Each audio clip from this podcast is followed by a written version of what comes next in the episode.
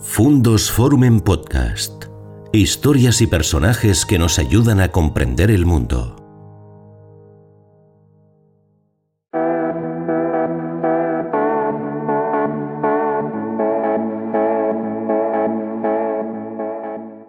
¿Qué tal amigos? ¿Cómo están? Bienvenidos a un nuevo encuentro en nuestro canal Fundos Forum, este proyecto de innovación cultural en el que nos esforzamos por traerles en cada oportunidad que tenemos historias interesantes de personas de presente con proyección de futuro. Gracias por acompañarnos una vez más hoy aquí en esta casa de Zamora en Madrid, acompañado como estoy por la colegiata de Toro, siempre maravillosa, una casa eh, recién inaugurada, muy cerquita de la Gran Vía, que demuestra la pujanza de los castellanoleoneses en el exterior, lo que somos capaces de hacer cuando nos juntamos.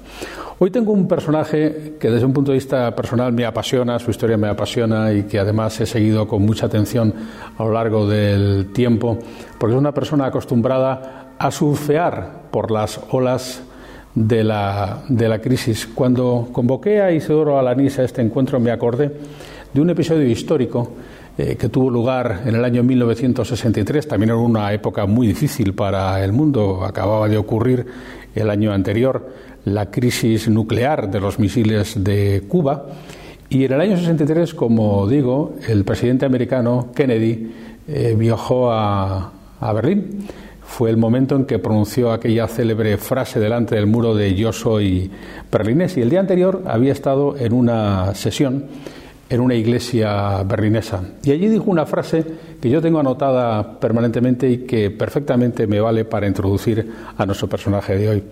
Dijo Kennedy, el cambio es ley de vida. Cualquiera que solo mire al pasado o al presente se perderá el futuro. Pues justamente en el cambio, en el presente y en el futuro es donde se embarca Isidoro Lanís. Hola Isidoro, bienvenido. Gracias Ignacio, bien hallado. El presidente de Global Exchange, salmantino además, responsable de una tarea profesional apasionante, pero a su vez también alcalde de su pueblo, de Fuentes de Oñoro, en la propia raya con Portugal algo que él lleva muy a gala y que además no va a dejar, ¿no? A pesar de que su vida profesional es muy intensa. Bueno, no voy a dejar por lo menos en el próximo año y medio, que es cuando se termina esta legislatura, y yo creo que con 16 años que voy a cumplir ya será suficiente mi labor como alcalde. Entonces es prácticamente seguro que no, no vuelva a repetir. Pero bueno, el ser alcalde de un pueblo tan pequeño como el mío, sobre todo es un orgullo y un honor el poder haber trabajado por los vecinos y al final por el municipio donde empezó todo lo que es el proyecto nuestro empresarial. Es una forma de devolver eh, y agradecer a, tu municipio pues esos antepasados que te dan la posibilidad de estar hoy en 22 países con nuestra empresa Global Exchange. Una empresa de la que hablaremos enseguida, que es una de las más importantes del mundo en su sector, en el del cambio de moneda, eh, dos perfiles muy rápidos de Isidoro, que es licenciado en Administración y Dirección de Empresas por la Universidad Antonio de Nevija, y en el año 1996 fundó Eurodivisas. De la crisis del euro, precisamente, surgió lo que ahora actualmente es Global Exchange. O sea, usted estaba en su pueblo, eh, tenía una pequeña empresa en la que de alguna manera ayudaba al cambio del escudo con la peseta. ¿Y qué ocurrió? Bueno, eh, vamos a irnos un poquito más para atrás. En el año 1970, mi padre decide irse de su pueblo natal, que era Gallegos de Argañana, Fuentes de Oñedo, y allí eh, crea un centro comercial, una tienda, em, donde se instala y donde eh, ejerce la actividad comercial hasta el año 1996, donde se abre la primera oficina de cambio. La oficina de cambio de Eurodivisas se abre como consecuencia de la necesidad de todos los turistas que transitan por nuestro pueblo, eh, los portugueses que van a Europa o los europeos que van a Portugal, de la necesidad que tienen de cambiar moneda. Lo que empieza siendo un servicio complementario al centro comercial, eh, se convierte poco a poco en una actividad propia de la familia. Eso, los primeros orígenes, son del año 96, que es cuando yo termino los estudios y me voy a trabajar con mi padre. Entonces, dentro de lo que son, eh, yo con 23 años que creo eh, que voy a cambiar el mundo, como todos los jóvenes, y em, dentro de mi padre sus atribuciones, pues me dice, oye, pues tú vas a llevar la oficina de cambio, porque así cada uno tenemos independencia en las acciones. Usted podría haber hecho unas oposiciones a la Diputación de Salamanca o haber, pero decidió montar su propia empresa. Sí, yo, yo siempre he tenido clarísimo que iba a ser empresario, que quería ser empresario. De hecho, si, si se analiza un poco mi vida, yo con los nueve años me fui a estudiar ya a Salamanca, por lo tanto dejé mi pueblo con nueve años y, con mis hermanos estuvimos internos en Salamanca, íbamos los fines de semana al pueblo, pero ya te desligas del pueblo. Después me fui a estudiar a Estados Unidos, después me vine a estudiar a Madrid, después me fui a Bruselas y después, con 23 años, vuelvo a mi pueblo otra vez. Entonces, claro, em, yo voy a mi pueblo para trabajar con mi padre, para ser empresario, porque tenía claro desde siempre que yo quería ser mi propio jefe y quería hacer algo eh, de empresa, construir y emprender algo que no sabía qué, porque al final, al principio no sabes qué, y el germen fue una oficina de cambio que se monta en un centro comercial y que poco a poco va cogiendo unas dimensiones pues relativamente importantes. ¿Cómo era Isidoro la vida en ese momento en la frontera, cuando todavía había una separación eh, real de economías entre la portuguesa y la española, cuando había tránsito comercial? ¿Cómo era ese momento? Pues muy bollante. La verdad es que eh, mi pueblo como punto fronterizo al final se caracterizaba por todas las compras que los portugueses realizaban en nuestro municipio y por todo el tránsito de 11 millones de personas que pasan por, este nexo de comunicación tan importante entre España y Portugal, que al final es la primera frontera eh, desde un ámbito de vista europeo eh, más importante que hay entre estos dos países y eso generaba unas sinergias y unos movimientos comerciales muy importantes. De hecho, Fuentes de todavía sigue siendo un municipio eh, con creación de empleo y creación de riqueza debido a, este tránsito de los 11 millones de personas. Desde luego el comercio ha bajado mucho porque eh, ya no, no, hay esa necesidad de los portugueses venir a comprar a España o cuando íbamos los españoles a comprar a Vilaformoso, que es el pueblo fronterizo de Portugal, pues ya no existen esas necesidades. Lo que pasa es que eh, las empresas se han un poco enfocado más a los servicios de, de todo todos los turistas que pasan por, por nuestro municipio. Pues bien, aquí justamente es cuando llega el momento que le refería con la frase de Kennedy, porque recién constituida Eurodivisas vienen de Bruselas y dice se acabó, ya no va a haber ni escudos ni pesetas. Y claro, ahí viene su primera crisis, Isidoro, ¿y, y qué hacer?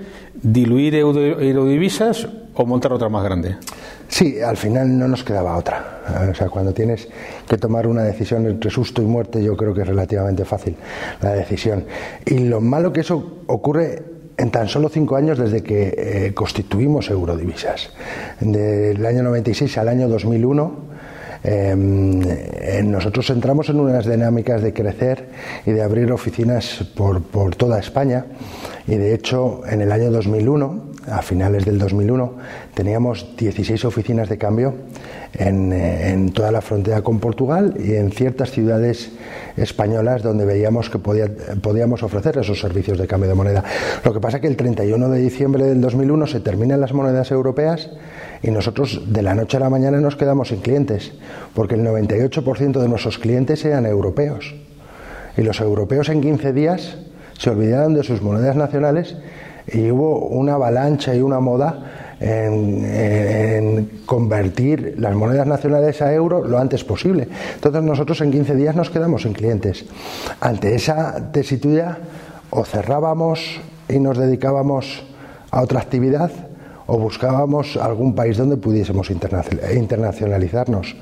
Y esto que empezamos a trabajarlo un par de años antes de la entrada del euro, porque no fue de la noche a la mañana, pues como toda la vida, a través de trabajo, pasión y esfuerzo, pues en octubre del 2001 eh, logramos firmar un contrato y abrir en los aeropuertos de Argentina. En concreto firmamos un acuerdo para la apertura en seis aeropuertos, que era nuestra primera experiencia en los aeropuertos, porque nosotros hasta ese mismo momento no teníamos ningún, ninguna actividad dentro del sector aeroportuario. Pues gracias a, a ese arrojo, tres meses antes de la entrada del euro pudimos abrir en Argentina. Que tuvimos que vivir otra nueva crisis, que se nos acoplaron las dos crisis, la entrada del euro y Argentina, porque Argentina a finales del 2001 entró en un proceso de crisis con el corralito y el corralón eh, bastante dramático para nosotros porque habíamos hecho un esfuerzo económico toda la familia eh, de la inversión en Argentina y claro, no sabíamos qué iba, qué iba a pasar, si iban a tomar la decisión de, de dejar eh, flotar al peso o si seguían eh, con el peso eh, anclado al dólar o si iban a dolarizar la economía. Eso no se sabía, eran las tres, las tres alternativas que, que, se planteaban. Entonces pasamos unos meses complicados, por lo tanto fue el primer paso de internacionalización no demasiado agradable. Pero claro, entre el año 2001 y el año 2021, en esos 20 años, señor Alanís, ¿cuáles son las cifras? qué nivel de crecimiento llegaron a alcanzar antes de la pandemia, qué número de eh, oficinas llegaron a tener, qué número de países han llegado a operar. Pues eh, a finales del 19 estábamos en 22 países, más o menos con 350 sucursales, 2.511 personas trabajando en el proyecto y unos 1.400 millones de euros de cambio de moneda que eso significa 1.400 millones de efectivo en los clientes. Para dar un, dato, nosotros atendimos en el 2019 a 8.200.000 clientes, que son cifras muy importantes. Em, esto lo hemos hecho en esos 20 años, eh, empezando en Argentina nuestro, nuestra primera implantación en aeropuertos a estar en más de 60 aeropuertos a nivel mundial. Entonces, bueno, yo creo que es Mm, unas cifras lo suficientemente razonables para, para, decir hemos hecho un trabajo digno de, de estos 20 años. Y de repente, porque al empresario nunca la vida le resulta fácil, sobre todo en sectores emergentes y tan nuevos como el suyo, Pisidoro, mm, viene la crisis de la COVID, eh, las infecciones del coronavirus. ¿Cómo fueron aquellos días? Porque creo que justo estaba usted en Londres adquiriendo una empresa y llegó y se encontró con el panorama que teníamos en España. Sí, así es. Eh, eso es lo que se demuestra como en la vida y en las empresas, evidentemente, nadie puede dar nada por hecho. Nosotros el día 6 de marzo estábamos haciendo un análisis para la compra de, la tercera empresa eh, a nivel mundial que acoplaba muy bien con la nuestra y que iba a ser un cambio sustancial en las dimensiones. Pasó ese fin de semana y el día 9 de marzo nosotros creamos el, el gabinete de crisis porque veíamos que la pandemia iba a ser una realidad en todos los países y teníamos que tomar medidas en 22 países de forma inmediata. Porque si la crisis ha afectado en general a todo el mundo, en particular hay dos sectores penalizados de forma dramática, que es el sector turismo y el sector aeroportuario. Y nosotros nuestra actividad se concentra precisamente en esos dos sectores. Se cerraron las fronteras, se cerraron los aeropuertos, se paralizó el turismo y nosotros teníamos una organización de 2.511 personas en 22 países que teníamos que reducir lo antes posible porque veíamos que si no hacíamos un trabajo excepcional eh, podía poner en riesgo los 24 años que llevábamos de existencia. Y nos dedicamos a trabajar y a hacer el esfuerzo eh, máximo. Y bueno, simplemente como detalle, nosotros a mitad más o menos de abril, un mes, un mes y una semana después de empezar la pandemia, teníamos una organización con 190 personas de las 2.511 redujimos a través de las diferentes políticas en cada uno de los países para quedarnos con la estructura mínima, acorde con las legislaciones de los países. Negociamos con todos los gestores aeroportuarios los contratos, porque claro, había contratos firmados en unas condiciones normales y nadie se podía imaginar que en un mes cambiase el mundo. Entonces tuvimos que renegociar contratos, tuvimos que reducir los gastos a la mínima expresión y tuvimos que decir, señores, no sabemos cuánto tiempo va a ser esta pandemia, vamos a prepararnos para afrontarla de la mejor forma posible, que por nosotros no quede el salir adelante.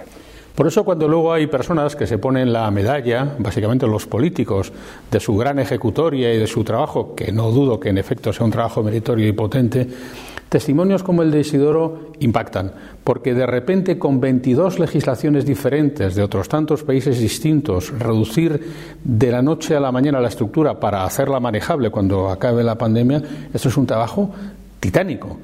Y por otro lado, que me parece también relevante y significativo, eh, ser capaz de renegociar, porque algún país tenía prevista circunstancia de pandemia en sus supuestos jurídicos de contrato. No, como pandemia no. Había en ciertos contratos eh, posibles cláusulas de fuerza mayor. Pero claro, esto es un, claro ejemplo de fuerza mayor. Pero no era suficiente, tenías que negociar otras condiciones con los aeropuertos, tenías que negociar otras condiciones con, con los proveedores, porque al final no sabías tampoco la dimensión de cuánto tiempo.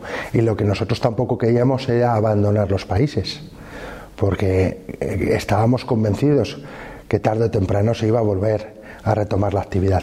Lo que pasa que, lamentablemente, el COVID ha estado durante muchos meses, muchos más de los que todo el mundo nos podíamos llegar a imaginar presente en nuestros días. Porque pensar que 15 meses de, de pandemia y de cierres de las fronteras eh, en marzo del 2020 es posible imaginarse. Ni los más pesimistas se podrían imaginar una situación así. Pero bueno, la realidad ha sido esa y, gracias a Dios nosotros ya estamos eh, viendo eh, el final de, de esta crisis porque a partir de junio, con todo el proceso de vacunación que se ha hecho sobre todo en los países occidentales, vemos unas recuperaciones muy rápidas del turismo, eh, que ha habido un turismo en este verano nacional, pero que evidentemente se ha empezado ya a mover las fronteras y creemos que con vistas a los próximos 12 meses eh, vamos a volver a recuperar los niveles de actividad del 2019. Hablaremos de eso porque además eh, últimamente ustedes han tenido nuevas presencias, Chile, Francia. Eh, hablaremos de eso, eh, porque además coincide con la visión keynesiana que yo daba de Global Exchange al principio. Eh, claro, hay una frase de usted, dice, queremos que Global Exchange sea líder mundial en cambio de moneda en el año 2023 o 2024. Y si lo quiere, es probable que lo acabe consiguiendo. Pero antes dígame, usted que ha tenido la oportunidad de chequear la reacción ante la pandemia en todo el mundo, en los países más dispares, ¿Cómo diría que ha sido la española, la reacción española, en comparación con otras? Bueno, yo creo que nosotros hemos actuado de la forma fácil, mm, que tampoco hay que entenderlo dentro del contexto europeo, porque ha habido países que han tomado la opción de cerrar sus países a calicanto. Es decir, aquí la pandemia la vamos a evitar sin dejar entrar a gente a nuestros países que eso de una forma drástica y dramática, pero evidentemente España eso no lo podía hacer porque estamos dentro de un marco europeo y al final no dejamos de tener el continente africano a 20 kilómetros y tener unas fronteras terrestres muy importantes. Por lo tanto, en ese sentido, eh, ¿podíamos eh, evitar el colapso sanitario? Pues no.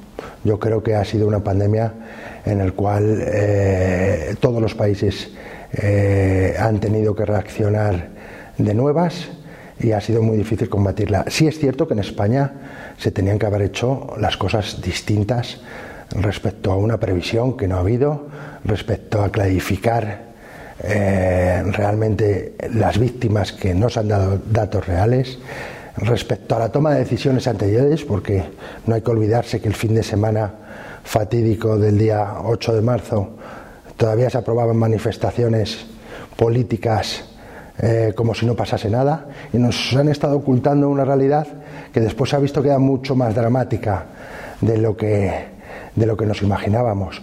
Pero yo creo que una pandemia como esta, eh, como se ha visto en todo el mundo, es muy difícil poder eh, tener la, la llave de, que no sea dramático ni traumático para la población. Y por eso nos hemos pasado tres meses encerrados en nuestras casas y nos hemos pasado 18 meses ya con mascarillas y, y, nos ha cambiado la vida, pero no es aquí, es en todos los países donde, donde yo estoy viajando últimamente, es exactamente lo mismo. ¿Y cómo está siendo la salida de la pandemia en, el mundo entero, en particular en nuestra zona, quizá además de influencia Europa, América? ¿Está siendo tan explosiva como ha aparentado ser, por ejemplo, este verano o este último periodo? Pues hay diferentes zonas geográficas. Asia va muy lento, han tomado la decisión del cierre de las fronteras en casi todos los países y van con unas recuperaciones muy lentas. De hecho, nosotros todavía en, la parte de Asia tenemos países que ni siquiera hemos abierto la actividad. Después en Europa eh, se está reactivando muy bien eh, los vuelos, están eh, creciendo todas las semanas el número de pasajeros en los aeropuertos. Inglaterra ha abierto ya sus, eh, sus aeropuertos, sus fronteras. Y yo estuve la semana pasada en Londres y había una vida totalmente normal. En Francia también empieza a reactivarse de una forma importante, un poquito más lento. Y en España la verdad es que mm, cada mes que está pasando estamos notando cómo eh, viene más turismo, cómo salen más españoles fuera de España y ya se ve vida que hacía muchos meses que no sabíamos lo que era ir a un aeropuerto y encontrar gente en el propio aeropuerto.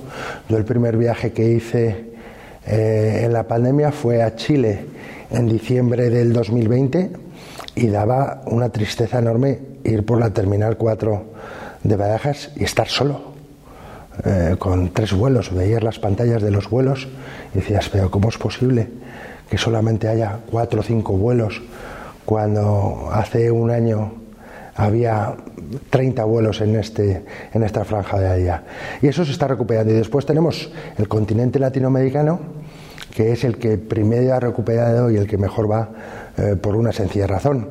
Los clientes principales en el continente americano son los estadounidenses y canadienses, que como han tenido unos procesos de vacunación tres o cuatro meses antes que, los europeos han empezado a viajar tres o cuatro meses antes y, entonces los destinos turísticos del Caribe y de em, eh, Centroamérica y Sudamérica, en Sudamérica han empezado a reactivarse mucho antes que en Europa. Por lo tanto, el resumen es que a nivel global yo creo que la pandemia está ya bastante controlada y yo creo que tenemos que ser optimistas para decir que esto, aunque siga habiendo muertos, porque eso va a ser inevitable, eh, no va a ser una enfermedad que colapse los sistemas sanitarios y todo es gracias a las vacunas. Las vacunas han sido pieza fundamental y, yo todavía lo que no puedo llegar a entender cómo puede haber negacionistas que digan que la vacuna es mala. Bueno, si se ha demostrado con el número de muertes y con eh, la salvación del sistema sanitario, que las vacunas han sido lo que nos han eh, protegido.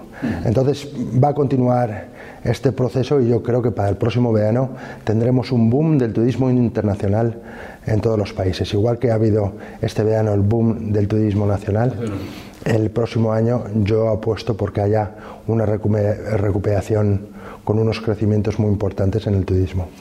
Es curioso y voy a hacer aquí un pequeño epígrafe aparte en esta entrevista antes de continuar con, con el futuro que nos espera. Isidoro hace mucho hincapié en Latinoamérica, circunstancia que no siempre los españoles tenemos en cuenta. Quizá, por ejemplo, la fortaleza del idioma, que no solemos valorar, en Castilla y León sería para nosotros una industria. Em, ¿Usted piensa que alguna vez podrá llegar a ver, como hay en Europa una o en Estados Unidos otra global, el dólar, una moneda única en Latinoamérica? Yo lo dudo. Por lo menos en, el, en un periodo de 20-25 años no creo que sea factible. Y no es factible porque no tienen las condiciones los países de un cierto equilibrio y estabilidad para poder tener una moneda única en estos países. Quizás pueda haber algún ejemplo de uno o dos países que puedan tener una misma moneda, pero todos los países de Latinoamérica, desde México hasta Argentina o Chile, yo lo veo muy complicado. Y si no estuviéramos en la casa de Zamora en Madrid en este momento y estuviéramos en Massachusetts, estaríamos todo el rato hablando de China, porque los americanos están particularmente preocupados por el fenómeno chino y les parece que el influjo que puede tener sobre sus vidas es más importante de lo que a nosotros, por ejemplo, en España nos parece. ¿Cómo ve usted China en este momento, Isidoro? Se dice que eh, el país está en un cierto parón económico que podría llevar al resto del mundo a tener un cierto parón también, que su hegemonía es más grande de lo que parece, que al final vamos todos detrás? Bueno, la verdad yo no soy un experto en China porque en primer lugar no me gusta China. A mí es un país donde no hay libertades, donde el Estado controla todo y donde uno al final mayoritariamente siempre sale engañado. Pues a mí no me atrae nada invertir en China por lo tanto, partiendo de ese principio, em, nosotros como empresa el interés en China prácticamente es inexistente. Y a nivel eh, macroeconómico, pues no deja de ser una gran potencia que yo no sé hasta qué punto puede ser comparable o no con las potencias democráticas y occidentales y la comparo con Estados Unidos.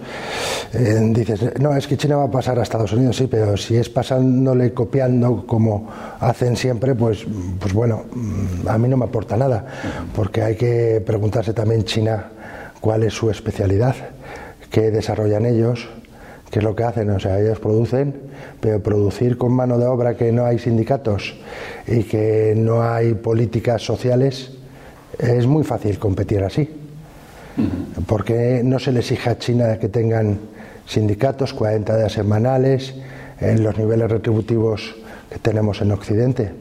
Claro, si todo lo controla el Partido Comunista y, y, todo se hace porque se dice y no hay derechos para los trabajadores, pues así es fácil competir. Otra cosa es que sea ético o que no lo sea.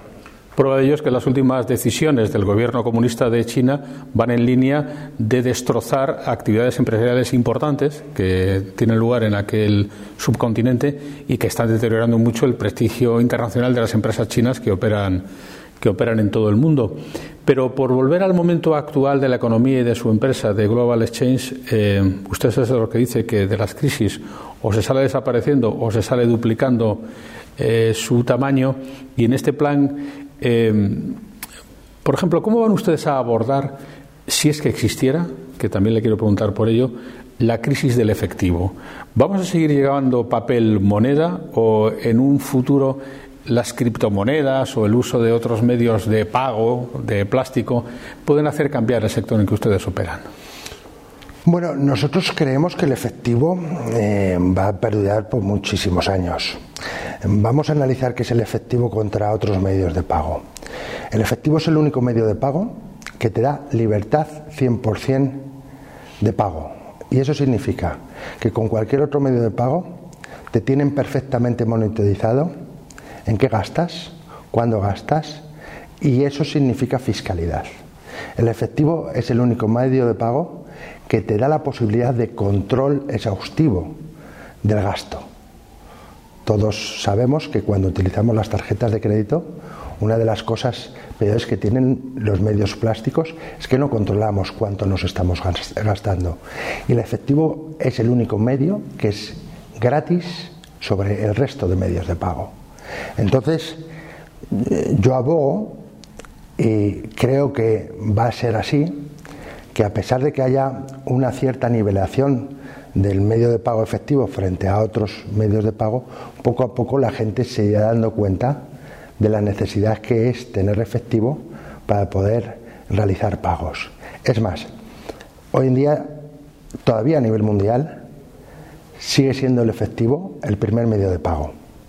Y otro dato que hay que decir, porque si no es engañar, el efectivo en España la fabricación de papel emitida por el Banco de España en el año 2020, año de la pandemia, donde se expuso al efectivo como logro porque contagiaba, que es mentira, y nadie ha dicho, ningún medio de comunicación ha dicho qué barbaridad se dijo contra el efectivo.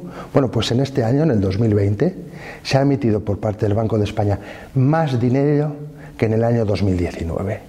Y esa es la realidad. Entonces, yo creo que hay muchos intereses que evidentemente desaparezca el efectivo porque así nos tienen más controlados, los bancos eh, van a ganar más dinero, va a haber más comisiones, los otros medios de pago van a poder seguir creciendo, pero también hay que preguntarse las criptomonedas por qué no están reguladas. También hay que decir, oye, si nosotros como empresa tenemos la obligación del cumplimiento de las leyes de prevención de blanqueo de capitales, ¿por qué las criptomonedas no?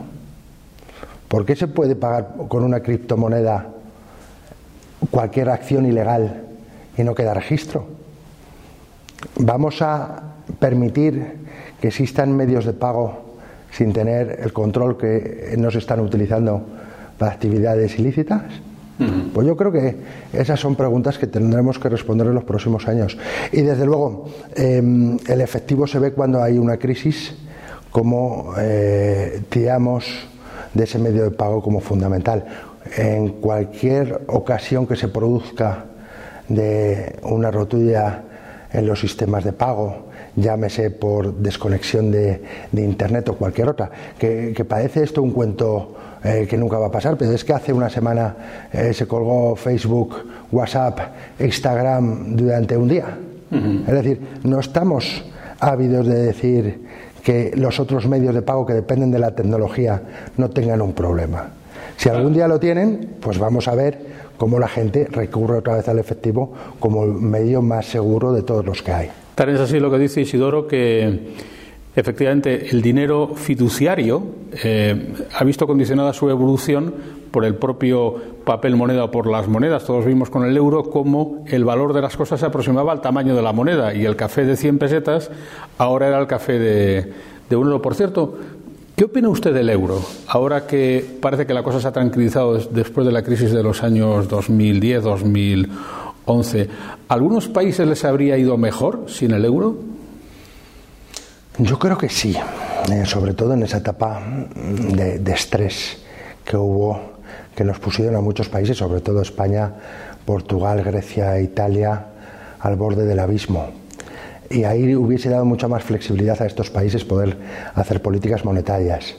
Lo que también se ve diez años después como gracias al euro eh, tenemos la posibilidad de tener unas ayudas del resto de los países europeos a los países que peor lo estamos pasando y las ayudas que, que España va a recibir de 70.000 millones de euros del resto de los países europeos, pues al final, eh, si tú estás fuera del sistema europeo, hubiese sido una crisis mucho peor. Em, ¿Qué va a pasar en el futuro? También es una, una pregunta que, bueno, que siempre estamos hablando de que si el riesgo del euro, que si eh, en cualquier país pasa cualquier contingencia no, no inesperada, que qué nos puede llegar a pasar con el euro. Pues eso es una, una pregunta que, que, también está ahí en la mesa. Em, ¿Hasta cuándo van a seguir los países del norte eh, apoyando el euro y sufragando esta moneda europea. Yo creo que también les interesa a ellos, evidentemente, eh, pero bueno, el euro no deja de ser una moneda que tiene todavía muy poquitos años de historia. Estamos hablando que tiene 20 años de historia. Hablando de una empresa como Global Exchange, en donde hay dos factores, el otro enseguida lo mencionaré, pero el primero, no sé si el más relevante que el que lo mencionaré, es el de la innovación. Ustedes que ahora van a plantearse una nueva etapa de crecimiento, ya en la anterior etapa aportaron valor añadido a la cosa tan común de ir al aeropuerto y cambiar las monedas, por ejemplo, llevársela al usuario a casa o tantas otras cosas. Em, ¿Qué cosas nuevas quieren ustedes, ustedes aportar en esta etapa? ¿Qué ven que el público requiere como valor añadido en algo tan común como cambiar moneda cuando uno va a viajar a un país distinto? Pues al final lo que queremos hacer es darle la posibilidad a nuestros clientes de poder obtener la moneda eh, por cualquier vía y por cualquier em, alternativa que planteemos. Vamos a apostar por la digitalización para hacer mucho más fácil a los clientes la, eh, interacción con nosotros. Vamos a apostar también eh, de una forma muy, muy agresiva por incorporar nuevas tecnologías dentro de los sistemas de cambio de moneda, vamos a, crear nuevos canales para que podamos dar más servicios a los clientes. Y sin lugar a dudas tenemos que también dar un paso hacia nuevos productos y servicios eh, complementarios al efectivo que, están interrelacionados con las empresas como nosotros. Entonces, estamos eh, estudiando eh, nuevos productos que, que, empecemos a entrar dentro de los mercados de las fintech, porque creemos que, que nosotros con nuestra experiencia, con nuestra actividad, podemos perfectamente enfocarnos a nuevos canales y nuevos productos. Esa sería la innovación. Y el otro factor es el liderazgo, que es inherente a una actividad empresarial. Usted habla mucho, siempre que tiene oportunidad, del liderazgo. Vaya si hizo falta un líder en el mes de marzo del año pasado para eh, apretar en esa situación. ¿Cómo tiene que ser el líder empresarial de los próximos años, Isidoro?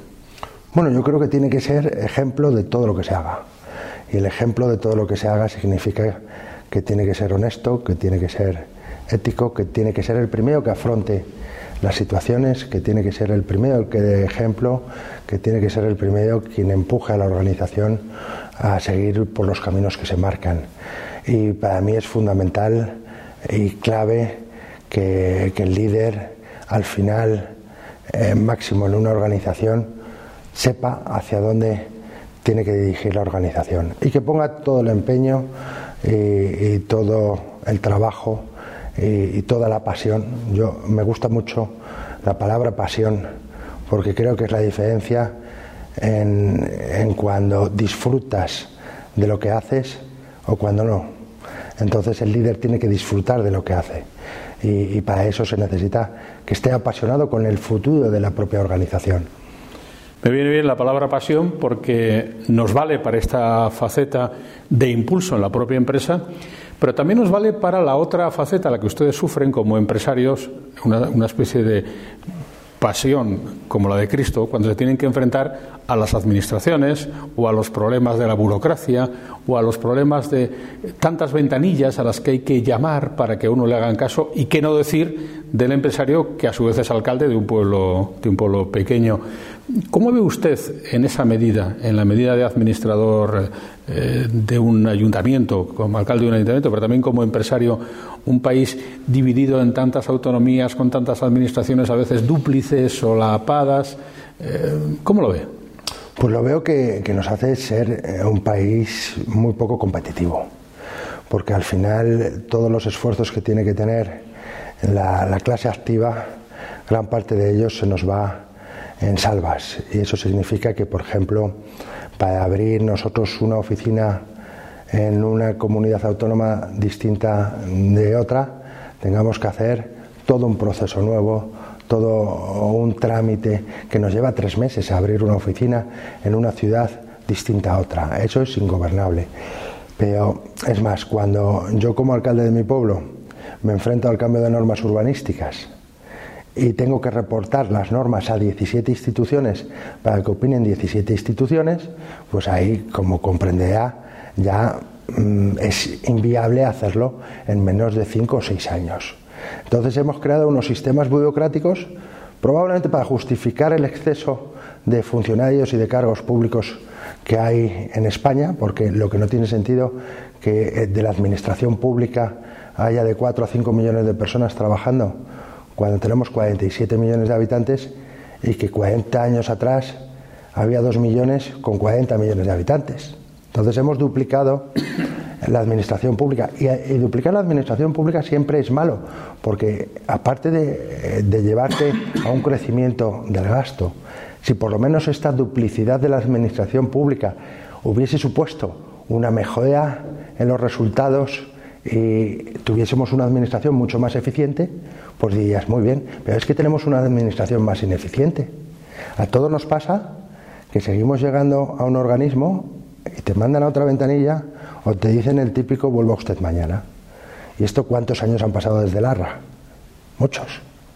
Y seguimos exactamente igual, nada más que con el doble de gente que trabaja para la administración.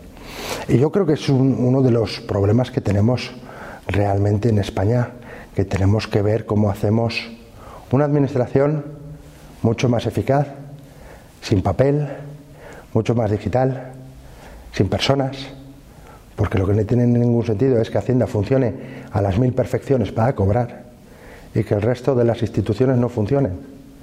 Cuando el Estado quiere que algo funcione bien, lo hace la maravilla. Pero claro, para eso hay que tener el empeño de cambiar las cosas.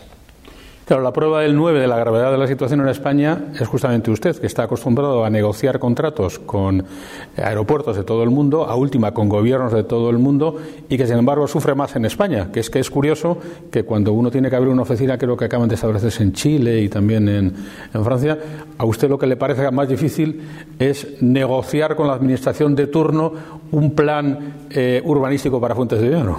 Sí, sí, y, que nos, y que nos tenemos seis años en un pueblo de 1.200 habitantes que necesita ese eh, plan urbanístico nuevo para darle eh, las superficies industriales necesarias para que se creen puestos de trabajo en el mundo rural y que resulte que en lugar de ayudar a un pueblo como el, eh, como el mío a que tenga esos terrenos industriales, lo que se haga es un retraso continuo. Pues no tiene mucho sentido. De todas formas, ya sé que su favorito es su pueblo. Eh, usted sigue operando en Salamanca. Ha decidido que donde mejor está establecida su empresa es en casa. Pero de todos los países que usted eh, opera o, que usted ha recorrido, ¿con cuál se quedaría? ¿Cuál es la que, el que le gusta más a usted?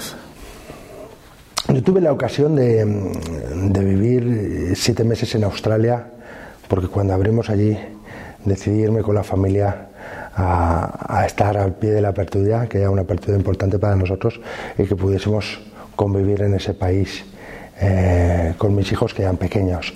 Y Australia es un país que le tengo mucho cariño, pero desde el principio una de las cosas que más me gustan a mí en mi trabajo es que en las implantaciones yo he tenido la suerte de, de vivir en muchos países eh, por periodos de tiempo relativamente largos. Entonces, Argentina, que fue el primero que dimos el paso internacional, pues allí estuve tres o cuatro meses trabajando. Después en República Dominicana o en México o en Costa Rica o en Israel. Entonces, todos los países tienen sus cosas positivas, eh, que es de lo que tienes que aprender, y también las cosas negativas, por supuesto. ¿Y, de, Asia, que no sea China, qué tenemos que aprender? De Asia tenemos que aprender cómo es la rectitud, cómo es la responsabilidad, cómo quieren transformar los países a través del trabajo. Y tú vas, por ejemplo, a Singapur y te hablan que su jornada semanal son de 56 horas. Entonces, claro, cuando te hablan de 56 horas y en España estamos diciendo que vamos a reducirlas a 35, dices, pues competitivamente no vamos a competir mucho con Singapur.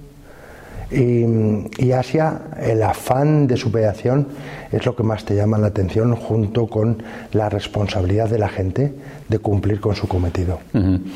¿Y cómo ve en este momento usted que estudió allí a Estados Unidos? ¿Piensa que está perdiendo un poquito de liderazgo mundial, que hay otros, otras zonas eh, que están emergiendo o América siempre será América? Bueno, de momento lo que veo yo es que en los últimos 25 años cuando se habla tanto de China, resulta que los primeros que hacen las cosas son los, los americanos. Es decir, nosotros allá tenemos el iPad, eh, que es americano. Eh, tenemos WhatsApp, Facebook, que es americano. Tenemos los Teslas, que son americanos. Tenemos Microsoft para todo. Eh, subimos las cosas a la nube a través de Amazon. Compramos nuestro comercio por Amazon. Dices, bueno, y nos vacunan encima, la primera vacuna de todas, Moderna, que es americana. Dices, pues me gustaría que España fuese tan mal como va Estados Unidos, que con la perspectiva a lo mejor de China se están igualando estos países. geopolíticamente, pues puede que sí, pero de momento creo que es un ejemplo de cómo es un país que avanza y evoluciona en, en el día a día y cómo son los que más innova y los que más ponen en el mercado nuevos sistemas de vida. Porque al final el cambio de Internet, ¿quién lo ha producido? Los Estados Unidos. Y usted que sufrió en propia piel el drama de la Argentina, porque Argentina es un drama, un país que hace un siglo era el doble que Francia y que ahora es la mitad que, Ecuador, es un país dramático. Usted perdió dinero, incluso su empresa perdió dinero allí con un cierre unilateral por parte del gobierno argentino. Mm, ¿Cómo ve a América? ¿Algún día se reorganizará o seguirá siendo la región eh, desastre que, por desgracia, tenemos que padecer los españoles en el último siglo, por poner? Yo creo que hay que diferenciar por países. Creo que América es un continente muy grande que hay de todo. Entonces, eh, desde un punto de vista em, global, dices, es un continente con muchas posibilidades de futuro. Yo creo que América, cuando haya un cambio sustancial en gran parte de los países con otro tipo de mentalidad, va a tener un resurgir único. Lo que pasa es que evidentemente tienes que compaginar ahí países como Argentina, que es complicadísimo trabajar y tener unas inversiones y una estabilidad, porque no hay una estabilidad jurídica. No se puede comparar con Chile, que por ejemplo es un país que está apostando por una estabilidad jurídica y que las inversiones se cuidan, se miman y que se trabaja muy bien en Chile. O en Colombia, por ejemplo, otro de los grandes países de, América que tiene un potencial y un crecimiento eh, bestial. Perú lo tenía hasta hace un mes, pero han decidido los peruanos cambiar el sistema político y vamos a ver cómo sale esa prueba.